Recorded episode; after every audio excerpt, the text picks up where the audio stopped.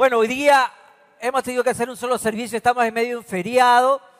Yo sé que a ustedes no les gusta el fútbol, pero sé que va a jugar la selección. o sea, todos están aquí, estamos en algo. Pero yo quiero que hoy día usted se enfoque y piense en algo. Estamos aquí para adorar al que vive para siempre. ¿Cuántos dicen conmigo? Amén. Uh, los cogí dormidos. Estamos aquí para adorar al que vive para siempre. Más o menos, más o menos. Hoy día empezamos una nueva serie que se llama Los seres vivientes. Hay dos porciones de la palabra de Dios que nos hablan de cuatro seres que dos personas tienen una revelación en un momento asiago de sus vidas. Juan y Ezequiel el libro de Ezequiel o el libro profético. Le dicen también el pequeño Daniel, porque Ezequiel se va a convertir en un sacerdote que va a tener muchas visiones de parte de Dios con el propósito de guiar y de señalar que en medio del caos, en medio de la destrucción, Dios tiene un plan y un propósito. Y siglos después, Juan, en el nuevo pacto, él se va a convertir en el sobreviviente de los apóstoles, ya la gran mayoría ha muerto, eh, sacrificados, y Juan va a ser deportado a la isla de Patmos, y ahí, en medio de la soledad, del abandono, de las restricciones que él estaba viviendo, él recibe un glorioso mensaje que nosotros posteriormente lo vamos a recibir como el Apocalipsis o el libro de las revelaciones, que se va a convertir, como bien lo llaman los estudiosos, el libro de Salmos del Nuevo Testamento, porque en tanto como en Ezequiel, como en Apocalipsis, lo que vamos a ver concentrado ahí en estos dos libros, a lo largo de las experiencias de Ezequiel, que él va a vivir junto a los cautivos en la destrucción de su, de su mundo, Dios les va a dar palabras de ánimos, palabras de regocijo, promesas eternas que aún para nosotros viven. Y Juan en el libro de Apocalipsis va a convertir este libro, el libro de los salmos, porque lo que usted va a encontrar son estallidos y explosiones de alabanza y adoración a lo largo del caminar de Juan en esa visión donde es es llevado por el Espíritu Santo, él va a encontrar motivos de agradecer a Dios, motivos de alabar a Dios, motivos de tener esperanza, que en medio de la injusticia y en medio del peso de la bota romana, él sabe que su vida no está en las manos del hombre, él sabe que su vida está en las manos del Señor. ¿Cuánto lo creen hoy día? Y eso nos llena de gozo y debería ser para nosotros un aliciente, ¿no? Que en medio de un mundo que no tiene a veces lógica y donde la maldad se multiplica, nosotros podemos encontrar que Dios tiene un plan para nuestra vida. Cuando todo se nos derrumba, cuando todos nuestros planes se vienen abajo, cuando todo cambia, cuando parece ser que las cosas no salen y uno llega un momento y le dice, Señor, ¿por qué? Dios viene y nos contesta, porque tengo un plan en tu vida, porque no te voy a dejar, porque no van a poder contra ti, porque no te van a pisotear, porque no te van a destruir, porque yo estoy contigo. ¿Cuántos dicen amén, hermano? ¿Cuántos le dan gracias a Dios por eso, hermanos? Amén. Dios está con nosotros. Y, en el libro de, de Apocalipsis, que hoy día quisiera hablar como una introducción a este tema que va a ser el estudio de los cuatro seres vivientes, donde los estudiosos han encontrado que representan los cuatro fundamentos de la vida del creyente, que lo vamos a ver, y también representan a los cuatro evangelios. Ustedes saben que posteriormente a la iglesia viene la, era patrística, como se llamó, porque se levantaron hombres de la iglesia que consideran como padres de la iglesia, Ireneo, este Jerónimo y otros más. Y ellos comenzaron a ver una correlación entre la revelación de Ezequiel, de Juan, con los evangelios. Y entonces pusieron a Juan que levanta a Jesús como el Hijo de Dios, el águila, el Evangelio del águila. Y, en cambio en Mateo, el Hijo del Hombre, el humilde, el becerro. el Evangelio del Becerro. Y eso también lo vamos a ver en esta serie, cómo, cómo impacta esta revelación. Pero hoy día, hoy día lo que quiero centrarme en algo que pasamos mucho por delante. A veces, como les decía al inicio, estamos tan apurados que nos olvidamos que lo más importante es adorar al Señor. No importa que no trajo la mejor camisa, no importa que no trajo las mejores sandalias, no importa que no trajo mucho para la ofrenda, pero lo que sí importa es que si usted trajo un corazón para adorar al Señor. ¿Cuántos trajeron un corazón para adorar al Señor? Amén. ¿Cuántos trajeron un corazón para adorar al Señor? Para que nada me distraiga, para que nada me saque oh, en la silla. ¿Jugará, no jugará el colombiano? No nos importa, hermanos. Porque hoy día me quedo con Cristo. ¿Cuántos se quedan con Cristo, hermanos, esta mañana? Amén. Esa semana me quedo con Cristo. Y, en ese libro, la apertura gloriosa es como una apertura, un crescendo, pueden decir en la ópera, un crescendo cuando, cuando comienza a subir la música y hay un alto eh, y lleva a todo el mundo a la expectativa. Y ese crescendo aquí comienza. Comienza en el glorioso capítulo de 4 del Apocalipsis, que alguna vez lo estudiamos en pandemia, ¿se acuerdan? Un libro para adorar, me parece que era el tema de Apocalipsis, ¿no? Un, libro para nuestros tiempos era el tema, me parece. Y, y llegábamos al glorioso capítulo 4, donde hay un antes y un después, y Juan nos comienza a compartir una situación similar a la que está viviendo o vivió Ezequiel siglos anterior a él. Y, lo que podemos nosotros encontrar en este maravilloso libro, en ambos libros, es que cuando nosotros adoramos al Señor, lo más importante, hermano, es conocer al Señor. Amén. Conocer al Señor, porque a veces pensamos que lo más importante es conocer la canción. Hay gente, ¿por qué no cantaste? No me sabía la canción, no me gustó la canción, no la entendí, la hicieron muy rápida. La verdad, no, no se trata, hermano, que cantaron o tocaron tu canción favorita, tu canción predilecta. No se trata de eso. Se trata de que tu corazón se conectó a la música del cielo. ¿Cuántos dicen amén, hermano? Me sintonicé con Dios. Hoy pregunto, ¿cuántos están sintonizados con Dios en esta mañana? Sí, porque las antenitas se nos giran, estamos pensando, no, no, no, hermanos, hoy es día de adoración.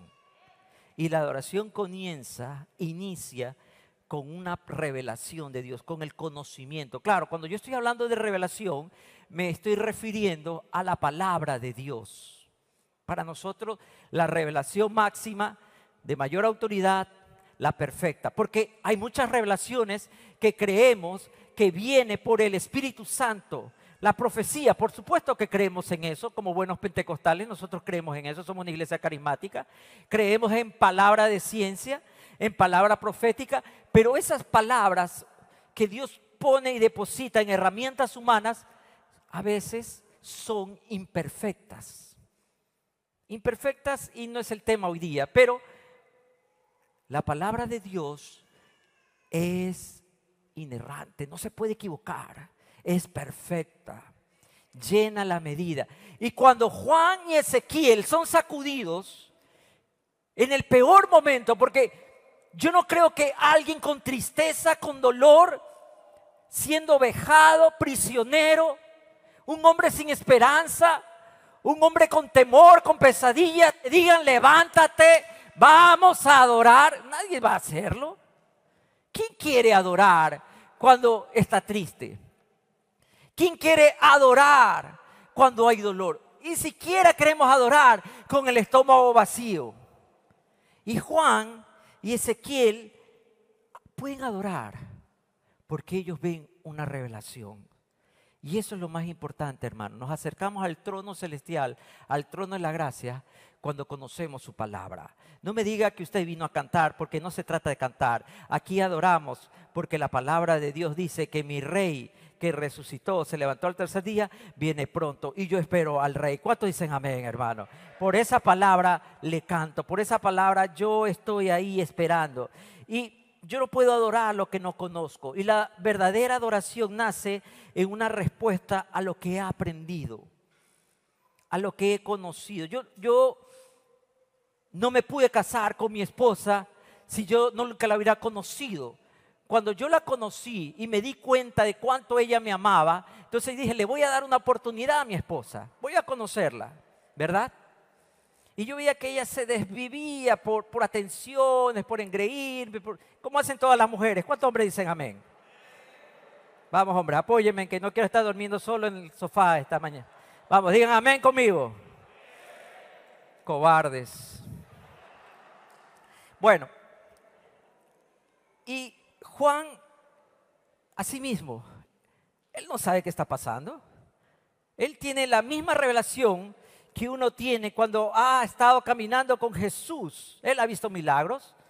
Él ha visto a su Señor morir. Él ha visto a su Señor ser crucificado de una manera horripilante. Él estuvo y le puso su hombro para que la madre de Jesús llorase. Él recibió esa palabra. Juan, por favor, esa es ahora tu mamá. Y también Juan estuvo cuando estaban ya acabados y del hambre salieron a pescar, lo vio que Jesús les llamaba y les dijo, vengan, acá tengo comida. Y cuando estuvieron reunidos en aquel glorioso Hechos 2, vieron a su Señor ser levantado y tomado en las nubes. Y luego ángeles dijeron, ¿por qué miran en el cielo? Porque aquel Jesús que ha sido tomado de vosotros, un día regresará.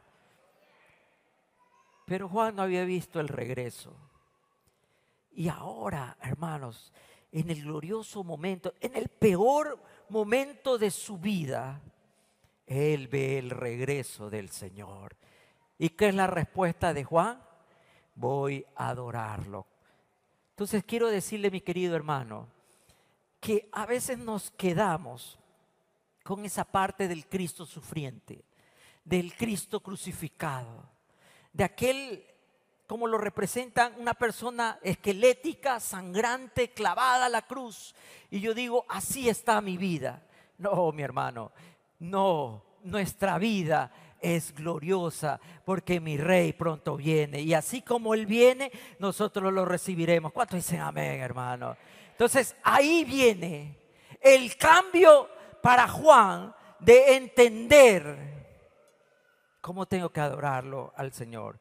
Y en esta escena de los capítulos 4 y 5, donde Juan ve los seres vivientes, donde ve ángeles que conocen mejor el, asunto con Dios, donde ve a los 24 ancianos, Juan entiende que es por medio del estudio, por medio de la palabra, por medio del desarrollo de esa relación, uno lo adora mejor. No importa si usted sabe o no sabe cantar. Porque yo siempre digo, la alabanza no es un asunto de la voz, es un asunto del corazón, hermanos. Y, aquí viene la clave que se va a encontrar en los dos relatos. Ahora en su Biblia, yo tengo aquí la traducción del lenguaje actual. Dice en Apocalipsis 4, del 1 al 2, dice, después de esto, vi una puerta abierta en el cielo entonces la voz que había escuchado al principio y que resonaba tan fuerte como una trompeta me dijo, acércate. Noten que Juan está distante, Juan está alejado, tiene miedo. ¿Quién no tuviera miedo? Pero Juan también está dolido. Juan seguramente está sufrido y probablemente con hambre. Porque qué prisionero lo atienden bien. Ustedes no crean que a Juan los romanos le tenían un banquete. Me imagino que le daban las sobras de las sobras y a ellos no le importaba si un día come el prisionero Juan o se muere. Tal vez para ellos pensaba mejor que ya se muere este hombre anciano para ya no estar aquí cuidándolo. Así que con todas esas condiciones, Juan se aleja porque siempre mi carne se aleja de la adoración del Señor. Y el ángel le dice a Juan, acércate, acércate. Hoy yo quiero invitarlo a usted también, acérquese. Su familia, acérquese. Sus problemas lo han alejado, resentimiento, heridas, todo lo que usted quiera. Pero hoy es el día de acercarse a adorar al Rey de Reyes y Señor de Señores. Y noten la palabra, acércate porque te voy a enseñar. La misma palabra que significa estudiar, discípulo, es ahí. Voy a enseñarte las cosas que van a suceder. No se trata de que vamos a cantar, vamos a salir emocionados, la camisa se te va a mojar, la túnica. No se trata de que sácate las sandalias y vamos a remolinear hasta las 4 de la mañana. No, acércate porque vas a aprender. La adoración no tiene nada que ver con la emoción. La adoración es intelecto, hermano. Sí, somos seres emocionales, no lo voy a decir que no. Me encantan las canciones que hoy día el grupo de alabanza trajo. Yo estaba contento cantando y cada reglón de la música me sentía identificado y es verdad. Y me estoy tratando de acordar una canción, pero yo soy malo para la música. Estoy pensando cuáles cantamos. Eh, ¿Cuáles cantamos? ¿Cuál le gustó más a ustedes, hermanos? Les creo, les creo, hermano, les creo. Y el gran yo soy, sí, nos sentimos muy, muy contentos. Y ese, no importa de dónde estés, ¿cómo se llama esa canción? ¿Dónde estabas? Me cubres. Sí, mi emoción, me sentía con ganas y de pronto en un momento de, esa música, de esa adoración, sentí que me trasladaba cuando yo entré por primera vez, bueno, no puedo decir este lugar porque la iglesia no estaba aquí, pero cuando yo vine por primera vez a la roca y vi todo y pensé un momento en todos los años que he vivido y cómo Dios fue bueno y ha sido bueno conmigo. Y hoy día ya no vengo solo porque cuando yo vine llegaba solo. Bueno, Carmita me seguía, ella también entraba, hermano, es cierto, me había olvidado pero no teníamos hijos y veníamos como solteros, ¿verdad? Y como solteros nos sentábamos ahí, no conocíamos a mucha gente, casi a nadie, pero había algo que decía, este es mi lugar, este es mi lugar. Yo espero que cuando tú vengas a la iglesia, tú digas, este es mi lugar. Yo vivo para adorarte, Señor, este es mi lugar. ¿Cuántos dicen amén, hermano? Y si no lo sientes así, hermano, es porque estás alejado. Por eso la invitación del ángel es, acércate y ven a conocer. Esta es la pausa, la gran pausa, el gran celat, el momento de meditación, de reflexión que los salmistas hacían para que lo que cantaban, lo que adoraban, lo que oraban, tomasen un tiempo. Juan, no, no, no, tranquilo Juan, no te emociones tanto. No es tan importante lo que tú estás sintiendo como lo que tú vas a aprender y sobre todo para que tú le puedas enseñar a nuestros hermanos en la persecución. Porque recuerden que era la gran persecución en los años 90 después de Cristo, probablemente cuando comienza a circular el Apocalipsis, todo el pueblo de Dios estaba por todos lados muriendo en circos, antorchas humanas, sacrificio, descuartizamiento, decapitación enséñales, enséñales que al final Jesucristo gana. ¿Cuántos dicen amén? ¿Cuántos dicen amén conmigo? Diga conmigo, al final Jesucristo gana. Pero dice, acércate, voy a enseñarte lo que está por suceder. Y en ese mismo instante quedé bajo el poder del Espíritu Santo.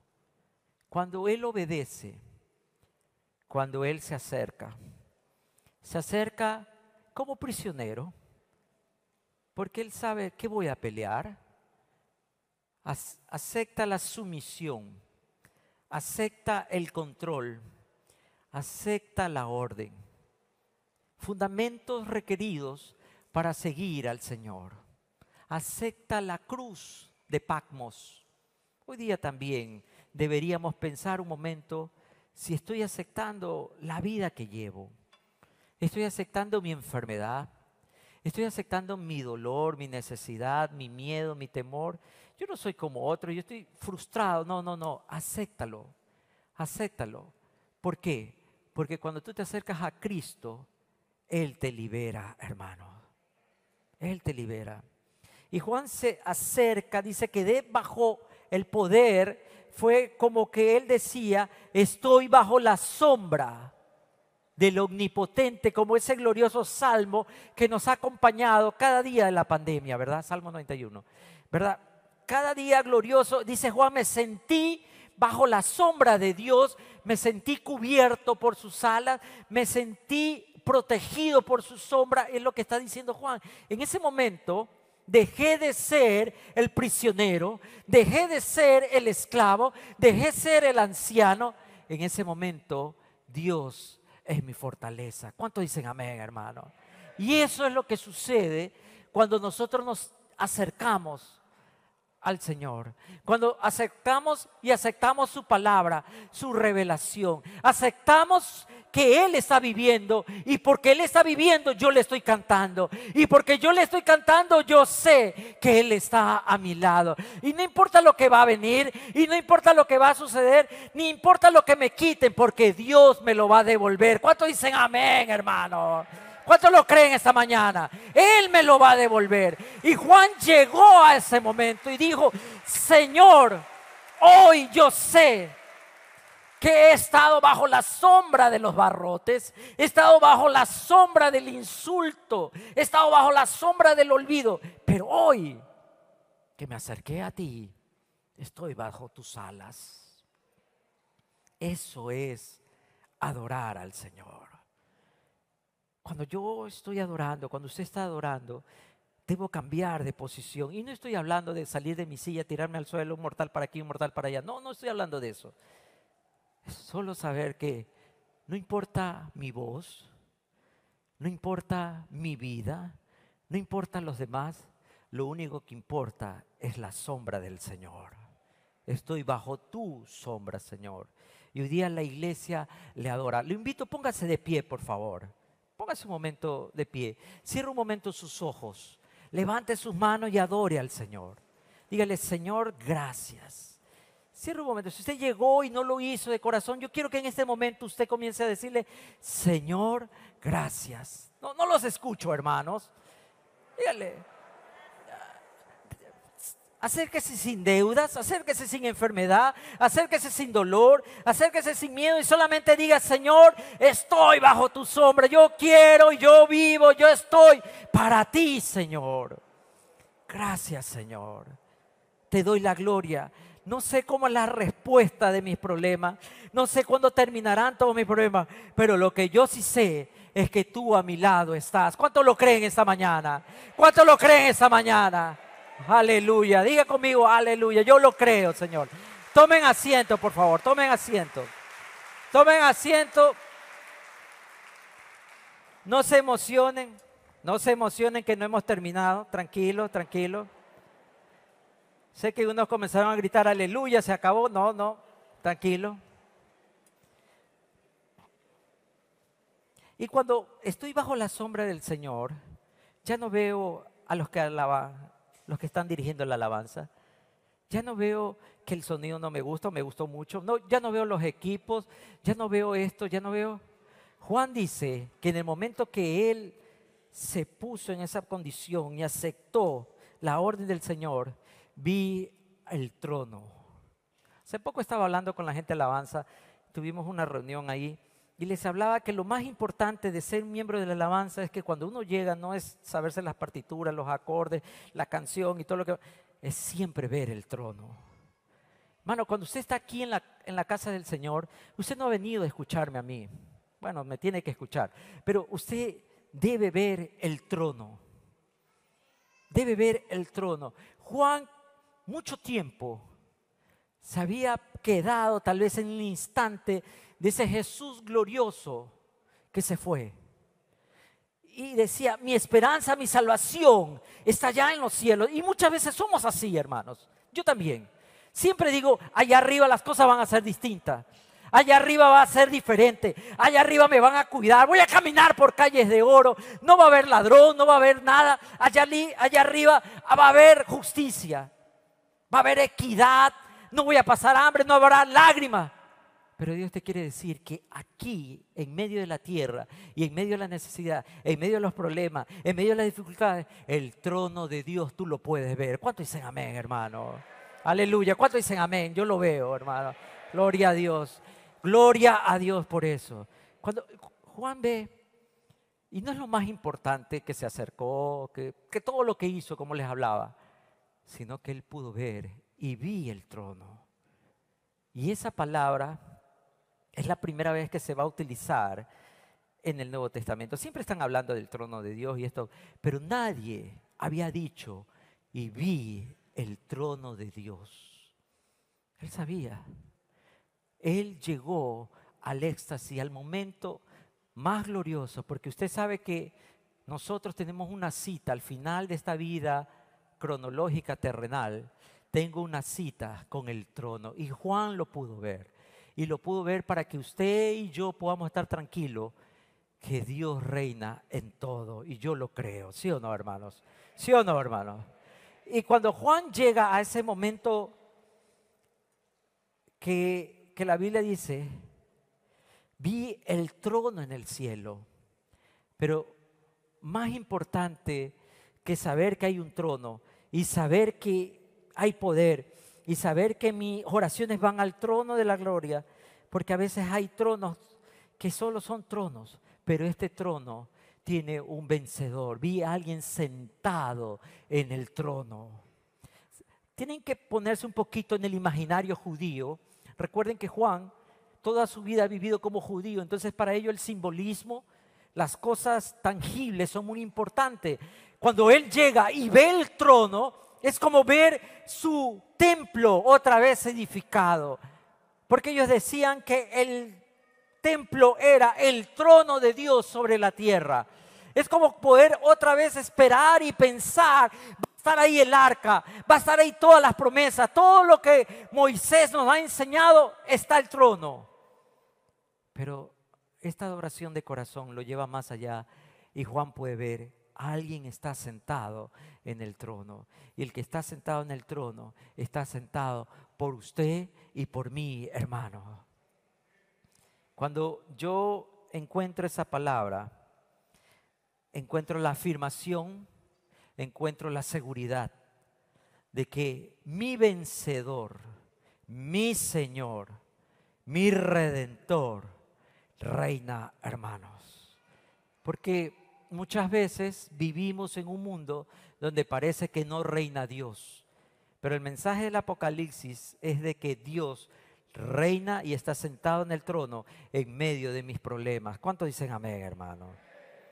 Ahora, vayámonos al Antiguo Testamento, al libro de Ezequiel.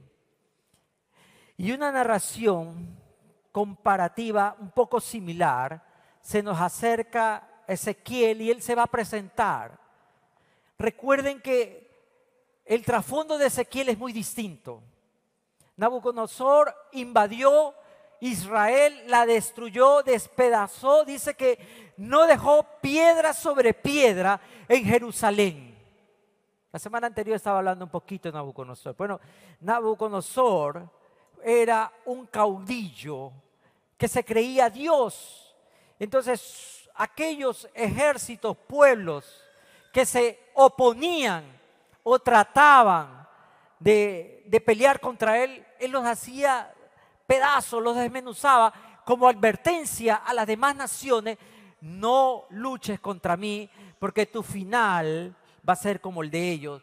Y, eso es lo que sucede en el momento de que llega Ezequiel para todas las naciones. Llega ese momento y en el momento del desierto, de la desesperanza, y en el capítulo 1, Ezequiel comienza a hacer un ministerio, un servicio para los demás cautivos. Ezequiel se presenta y no tengo mucho que hablar porque él lo dice todo. Mire, verso 1, mi nombre es Ezequiel, estoy en la traducción lenguaje actual. Mi nombre es Ezequiel, hijo de Buzi, y soy sacerdote. Pero recuerden que los sacerdotes solo ministran en el templo, no había otra disposición. Así que los sacerdotes perdieron utilidad, perdieron espacio. Cuando un sacerdote venía, tenía que hablarle del orden, del ceremonial, de los requisitos, de las ofrendas y todo eso, pero ya no había templo. Entonces, este sacerdote o los sacerdotes sobrevivientes, ¿de qué iban a vivir? ¿Qué iban a hacer? Perdió Ezequiel su identidad. Noten qué interesante que es esto, porque Juan le estaba viviendo o vivirá posteriormente la misma experiencia. Porque uno a veces piensa que cuando lo pierde todo, uno se pierde. Pero cuando uno está en Cristo, aunque lo pierdas todo, no has perdido nada, porque tú estás con el Rey de Reyes, Señor de Señores. Y si Él está en el trono, tú serás victorioso. ¿Cuántos lo creen hoy día, hermano? Y Ezequiel, hijo de Buzi, dice, soy sacerdote. Fui llevado prisionero a Babilonia, junto con el rey Joaquín y muchos otros israelitas Cinco años después. Imagínense, como les decía, el gran Celat. No sé por qué Dios no le habló antes. No sé por qué Dios no trajo algo antes de esos cinco años. ¿Será que el corazón de Ezequiel no estaba listo? No estaba preparado. Estaba viviendo esa pausa. No entendía lo que estaba pasando. Hacía todo lo que tenía que hacer pero su corazón estaba adolorido y herido. Y en cinco años, Dios se acerca a Ezequiel. Dice que cinco años después, Dios me habló y me hizo sentir su poder. Como veíamos en Juan, acércate, acércate. Cuando me acerqué, aprendí, entendí, oí, me convertí en un verdadero adorador, sentí la sombra de Dios sobre mi vida y dice Ezequiel, Dios me habló y me hizo sentir su poder. Le quiero decir una cosa, hermano, cada vez que Dios nos habla, cuando Dios nos habla en la profundidad de nuestro corazón, cuando yo recibo esa palabra, ese, ese aconsejo, e, e, esa dirección o a veces esa reprensión, yo siento que el poder de Dios es real. ¿Cuántos saben que eso es verdad, hermano? Y cuando Él recibe la palabra, cuando Él recibe el poder de la palabra, de la revelación, dice, me permitió ver algunas cosas que iban a suceder. No hay otra manera, hermanos. Si tú no te acercas al Señor con un corazón rendido, si tú no vienes dispuesto y listo a que cada adoración, cada alabanza signifique morir más a mí y vivir más para Cristo, Dios no te puede hablar. ¿No le ha pasado a usted, hermano, cuando usted está más conectado, hermana, cuando usted está más conectada, en medio de la alabanza y de pronto comienza a llorar, pero usted recibe consolación, recibe visión, recibe una palabra, recibe el toque del Señor, recibe ese abrazo y usted sabe, no importa lo que estoy viviendo, Dios está a mi lado. ¿Sí o no, hermano? ¿Sí o no, hermano? A veces hay gente que dice, ah, no, no importa, lleguemos a la palabra, que la palabra es lo más importante. No, la palabra es importantísimo pero también es importantísimo lo que usted viene a ofrecerle al Señor. Y cuando adoramos y alabamos, ofrecemos nuestro corazón al Señor. ¿Cuánto dicen amén, hermano? Amén. Ofrecemos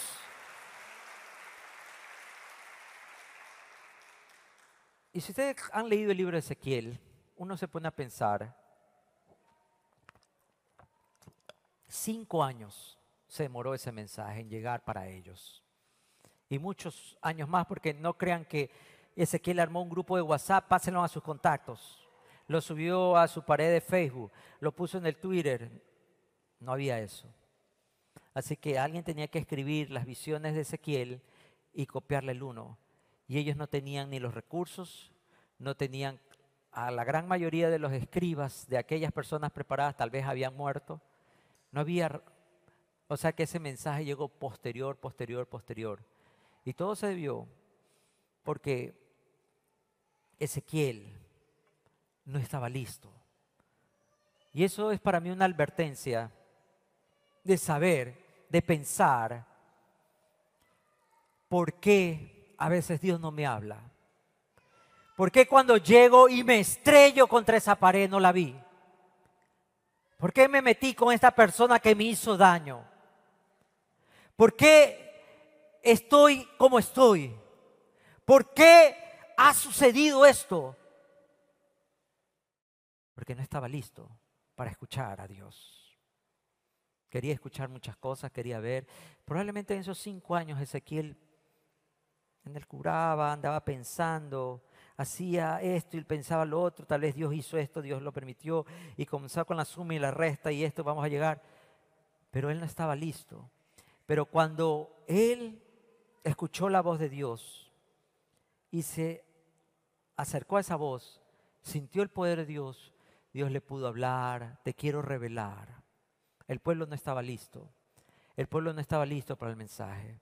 Hermanos, hoy día la adoración y la alabanza signifique para nosotros estar siempre listos. Usted siempre tiene que estar listo para que Dios le hable. ¿Cuánto dicen amén?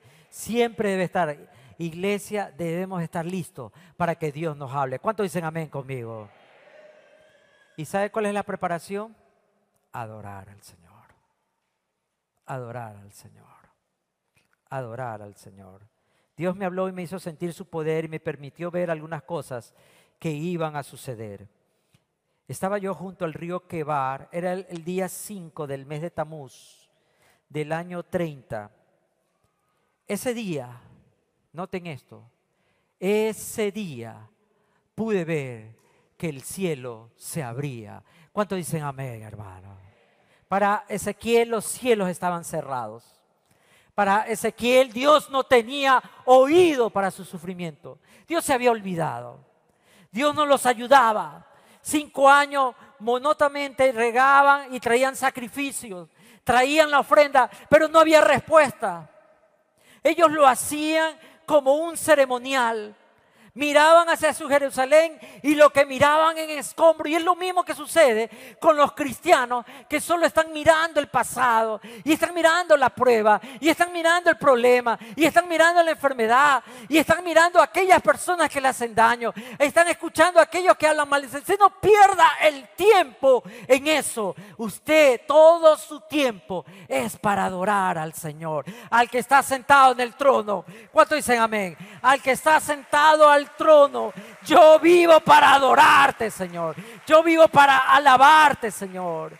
Mi pensamiento, mi fuerza, mi fortaleza, aún sin fuerza, aún sin ganas, he venido a adorarte. Amén, hermanos. No, es que ahorita me duele, ahorita me siento mal, ahorita no hay plata, ahorita no tengo tiempo, ahorita el trabajo, tengo que pagar, que el domingo... Eh, déjese de excusas. Dejemos de perder años.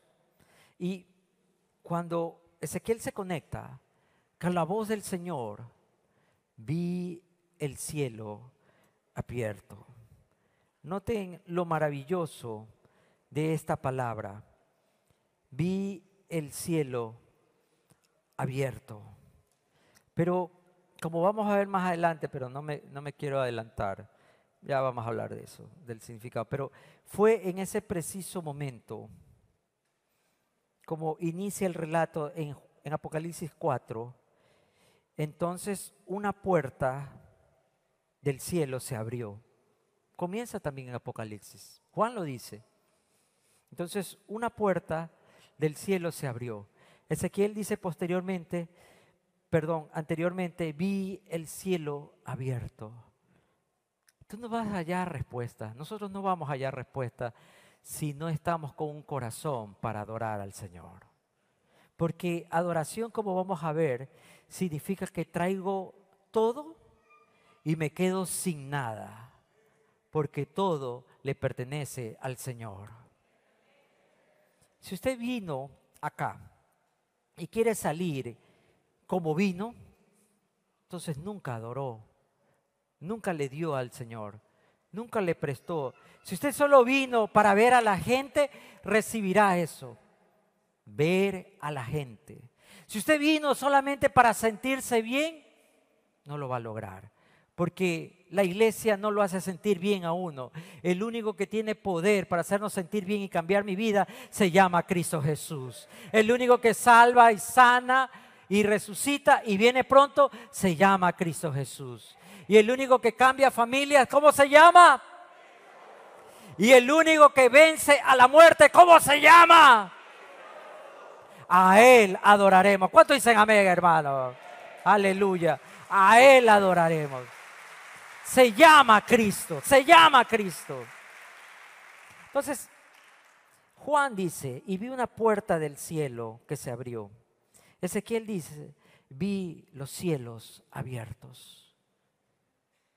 Ellos hicieron famoso un salmo que se va a llamar el Salmo de los Peregrinos, Salmo 110 en adelante, ustedes van a leer poco de salmos. De los dolientes también se conocen estas porciones de los salmos, porque lloraban y decían esto, Señor, ¿cómo te adoraremos en tierra de extraños? ¿Cómo cantaré en medio de mi sufrimiento? ¿Cómo levantaré manos? ¿Cómo presentaré ofrenda en un lugar que no es tuyo? Más o menos parafraseando. Pero Ezequiel le enseña a usted y a mí que no importa el lugar donde usted esté, no importa el lugar donde sus malas decisiones lo han llevado, el trono del Señor está ahí y los cielos están abiertos. ¿Cuántos lo creen esta mañana? ¿Cuántos lo creen esta mañana? De verdad. Entonces, hermano, cuando usted y yo entramos a ese momento precioso de la adoración, los cielos se abren. Qué maravillosa verdad, hermano, ¿sí o no? Los cielos se abren. Cuando yo abro la palabra de Dios y me conecto y yo le digo, Señor, yo soy hijo de Busi. ¿A quién le interesa Busi? Busi no era importante, no era un hombre rico, no tengo una parentela de dinero, no tengo recursos, mi familia no tiene industrias, mi familia no tiene empresas, yo no tengo dinero, tal vez no tengo una profesión, tal vez no tengo un capital, tal vez no tengo todo lo que los demás tienen, pero te tengo a ti y tú estás en el trono y tú eres el que reina. ¿Cuánto dicen amén, hermano? Amén. ¿Han visto que cuando la gente importante o gente de dinero llega a un hospital, todo el mundo lo atiende? A los demás les toca hacer fila y esperar la buena voluntad para que lo atiendan. Y sabe, poco a poco ese sentimiento de abandono, de rechazo, nos va enfermando. Y Ezequiel estaba enfermo. Ya no era un sacerdote, porque antes los sacerdotes tenían honor, se vestían bonito. Y en los días de ministración se ponían su pectoral con doce piedras, representantes de las tribus de Israel, y ellos usaban toda una vestimenta. Ahora él se vestía de andrajos, probablemente no tendría zapatos, caminaba en tierra, como los demás, mirando la tierra para buscar qué comían, porque eran prisioneros. Y si eran útiles al imperio, vivían. Y si no eran útiles al imperio, que se mueran. Pero el momento que Ezequiel se conecta Dios le habla, siente el poder, dice esta palabra, vi los cielos abiertos. Dejó de ser el prisionero para convertirse en el profeta Ezequiel. ¿Cómo se lo conoce a Ezequiel? El profeta. Ezequiel, el profeta. El pequeño Daniel le dicen también al libro de Ezequiel. Por las visiones. Hoy día le quiero hablar a usted, mi querido hermano, de eso deje de estar mirando su desierto, porque en su desierto está el trono y en el trono está sentado el Cordero, el que vive para siempre. Amén. No importa la ropa, no importa cómo se va a su casa, lo que importa es con quién se va a su casa. ¿Cuántos regresan a su casa con el Rey de Reyes y Señor de Señores esta mañana? ¿Cuántos regresan con el Rey? ¿Cuántos van a ir al trabajo? ¿Cuántos van a ir a la U? ¿Cuántos van a ir incluso al mercado con el rey? Eso es lo que importa. Y Ezequiel entiende esta gran verdad, que le ha tocado aprender cinco años de su vida. El cielo se abre. A veces como creyentes creemos que la adoración y la alabanza es solo un ritual domingo por la mañana, coros, o los sábados, los jóvenes, los adolescentes, los niños. Comienza la música, Pero la adoración y la alabanza es conocer a Dios. Conocer quién es Dios.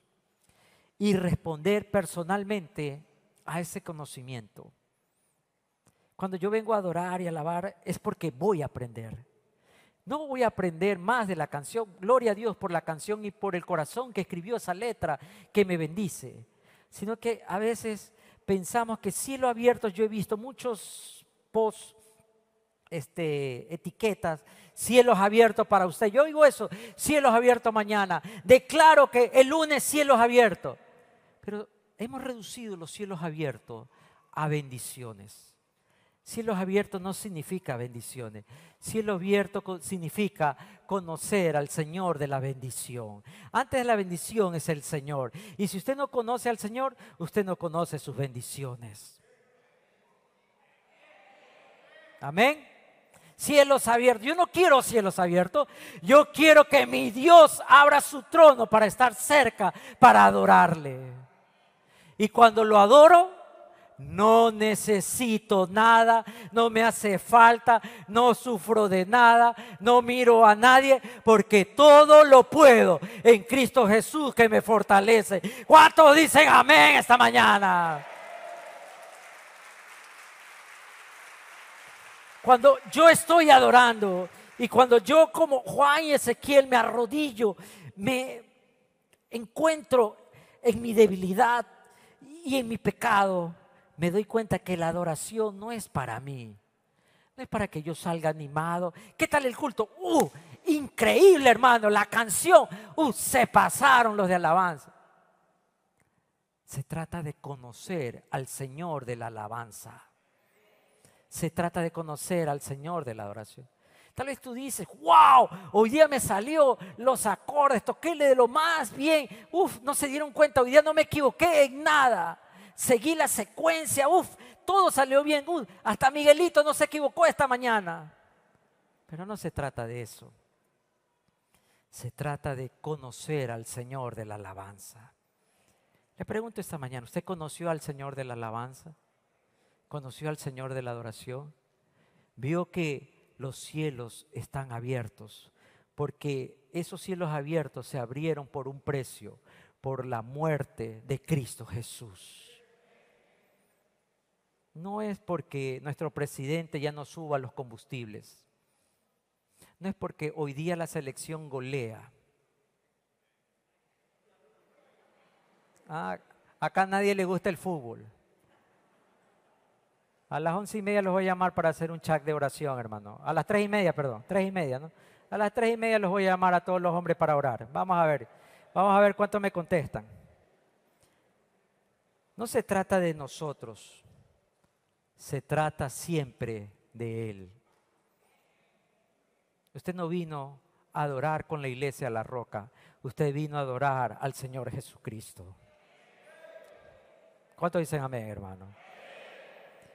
No se trata de que nos vamos a poner de acuerdo con qué canción vamos a arrancar, no.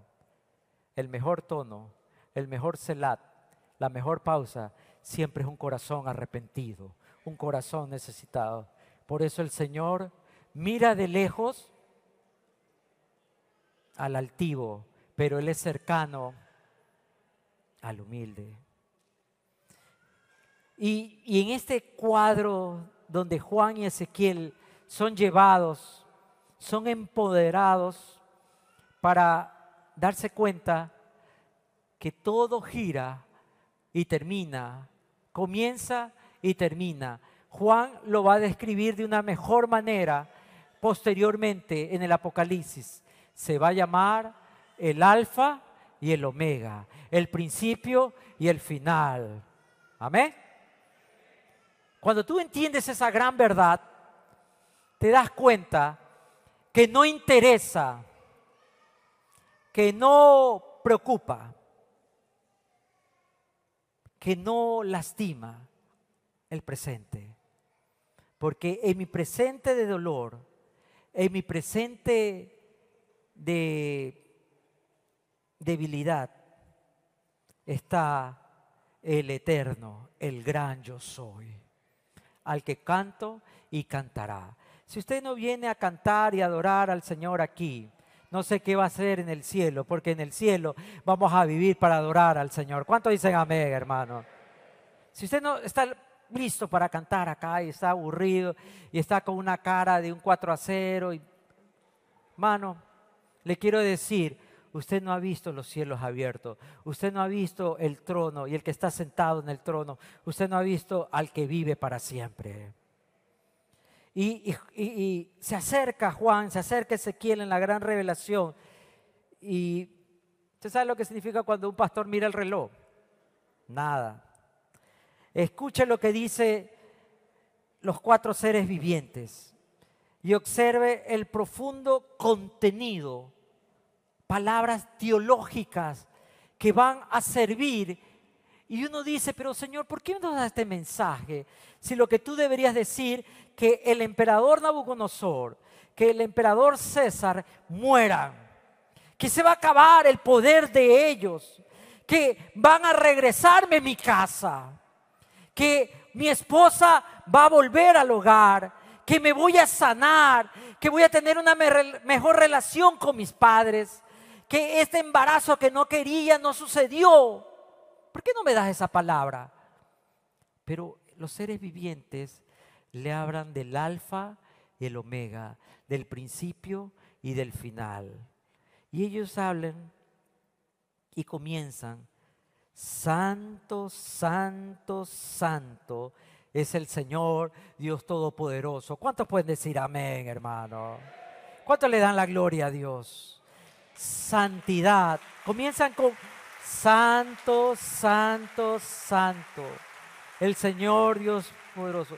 En el Apocalipsis 4.8, en la Reina Valera contemporánea, dice, y cada uno de los cuatro seres vivientes tenían seis alas y estaban llenos de ojos por fuera y por dentro, día y noche, día y noche, no cesaban de decir, Santo, Santo, Santo es el Señor, Dios Todopoderoso, el que era, el que es y el que ha de venir. ¿Cuánto le dan la gloria a Dios por eso? Entonces, ellos entienden la eternidad. Todo es momentáneo. Todo es pasajero. Todo lo que tiene el mundo pasa. Como decía bien Isaías, uno de mis versículos favoritos, Isaías 48, sécase la hierba, marchítase la flor, mas la palabra de Dios permanece para siempre. ¿Cuántos lo creen esta mañana? ¿Qué está diciendo Dios? Que Él es santo que Él es diferente, que Él es perfecto, que Él es sin pecado, que Él está sin derrota, que Él no vive como los hombres viven, que a Él no le afecta las leyes, ni lo que el hombre dice que es, que a Él no le afectan los gobiernos. Pero en la adoración de estos seres vivientes es la declaración, la proclamación de una adoración que canta la eternidad de Dios. Hoy día, lamentablemente, Muchas veces cantamos a Dios de cómo yo me siento, de mi condición temporal, de, de cómo sensorialmente estoy afectado. Hoy se habla mucho y ataca mucho a los millennials, a los centennials con la generación de cristal, ¿no? Pero la generación de cristal viene de padres también de vidrio, hermano. ¿Quién creó a la generación de cristal? Con tanto cuidado, no sufra mi hijito, pobrecito papito, y esto y ahí, no, que no le falte, pero no, no, hermana, no, no, no, no, no, no me... ¿Quién creó eso? Pero cuando tú te conectas con Dios, no importa lo malo que sea tu vida, porque nuestro final es glorioso al lado de Cristo Jesús. Y todos podemos decir, santo, santo, santo. Dios cuando yo puedo decir Dios Todopoderoso, ¿sabe lo que estoy diciendo? Tengo la victoria. Porque el poderoso, el que reina, está con nosotros. ¿Cuánto lo creen hoy día, hermano? Cuando comenzamos a adorar al Señor, cuando comenzamos a llegar aquí a la iglesia, ya voy a terminar, hermano, póngase de pie, por favor. Cuando llegamos acá y cuando venimos acá arrastrándonos, cuando venimos acá quebrantados, sufridos, adoloridos. El gran yo soy, el todopoderoso, El que vive para siempre está a mi lado. Levante sus manos hoy día, permítale al gran yo soy, permítale al gran todopoderoso, al santo, santo, santo. Señor, hoy día quiero ver cielos abiertos en mi rendición. ¿Cuántos se rinden hoy día ante el Señor? ¿Cuántos hace tiempo no han llorado, no han proclamado, no le han dicho, Señor, perdóname? Pero hoy es día de reconciliación. Durante toda la pandemia no hemos podido hacer algo que yo quiero hacer hace mucho tiempo. ¿Cuántos necesitan orar? Si usted necesita oración, venga acá adelante, hermanos. Venga acá adelante, venga acá. Dígale, Señor, hoy día, yo quiero salir de mis problemas, quiero salir de mis deudas, quiero salir de todo lo malo que me aparta. Yo cada vez que vengo a la adoración, a la alabanza, no puedo concentrarme en ti me duele todo el cuerpo, estoy pensando en lo que me hicieron. Si tiene que bajar, baje. Solo queremos tener un tiempo para adorar y orar aquí. Tal vez esta es su primera vez. Te invito que si tú nunca le has rendido el corazón al Señor, vengas aquí adelante y dígale, Señor, hoy día, hoy día vivo para ti. Desde este día yo vivo para ti. Señor, en esta mañana venimos ante ti a pedirte a ti, al Señor de la gloria, al Santo, Santo, Santo, Dios Todopoderoso. Carga mi cruz, ya no puedo. ¿Cuántos necesitan que Cristo cargue su cruz? Levante sus manos. Levante sus manos si usted necesita. Hoy día, Señor, me rindo ante ti. Padre, tú ves los corazones de aquí que están. Cada persona ha venido con su petición, con su necesidad, con su debilidad con su dolor, cosas que no han podido contarle a nadie. Ezequiel llegó con sus andrajos. Juan también llegó con sus andrajos y recibieron túnicas de sacerdocio, de santidad, para entrar a tu presencia. Hoy yo te pido que el dolor, yo te pido hoy día que la injusticia, que el sufrimiento, que aquellas cosas que están tan adentro del corazón de estas personas, las tomes tú y pongas una túnica, un lino de gozo, de libertad, de paz. Hoy día venimos a adorarte, Señor. Padre, hagas el milagro estás pidiendo de sanidad, de liberación, de restauración. Hagas el milagro esta mañana. Señor, hoy día venimos a contemplarte a ti nada más. Solamente tú eres lo más importante. No hay nada más fuera de ti. Vi una puerta abierta y vi los cielos abiertos. Día, Señor, yo quiero esa puerta. Yo quiero esos cielos abiertos para mí y para mi casa. Te lo pido en el nombre de Cristo Jesús. Amén y amén. ¿Cuánto dicen amén, hermano? Amén. Pueden, pueden hermanos, regresar a sus puestos. Pueden regresar. Dios Todopoderoso. ¿Hay alguien que puede decir conmigo, Dios Todopoderoso? No, no lo escucho, hermano. Dios Todopoderoso. A ese Dios Todopoderoso hoy le vamos a cantar. Cántele al Rey. Amén.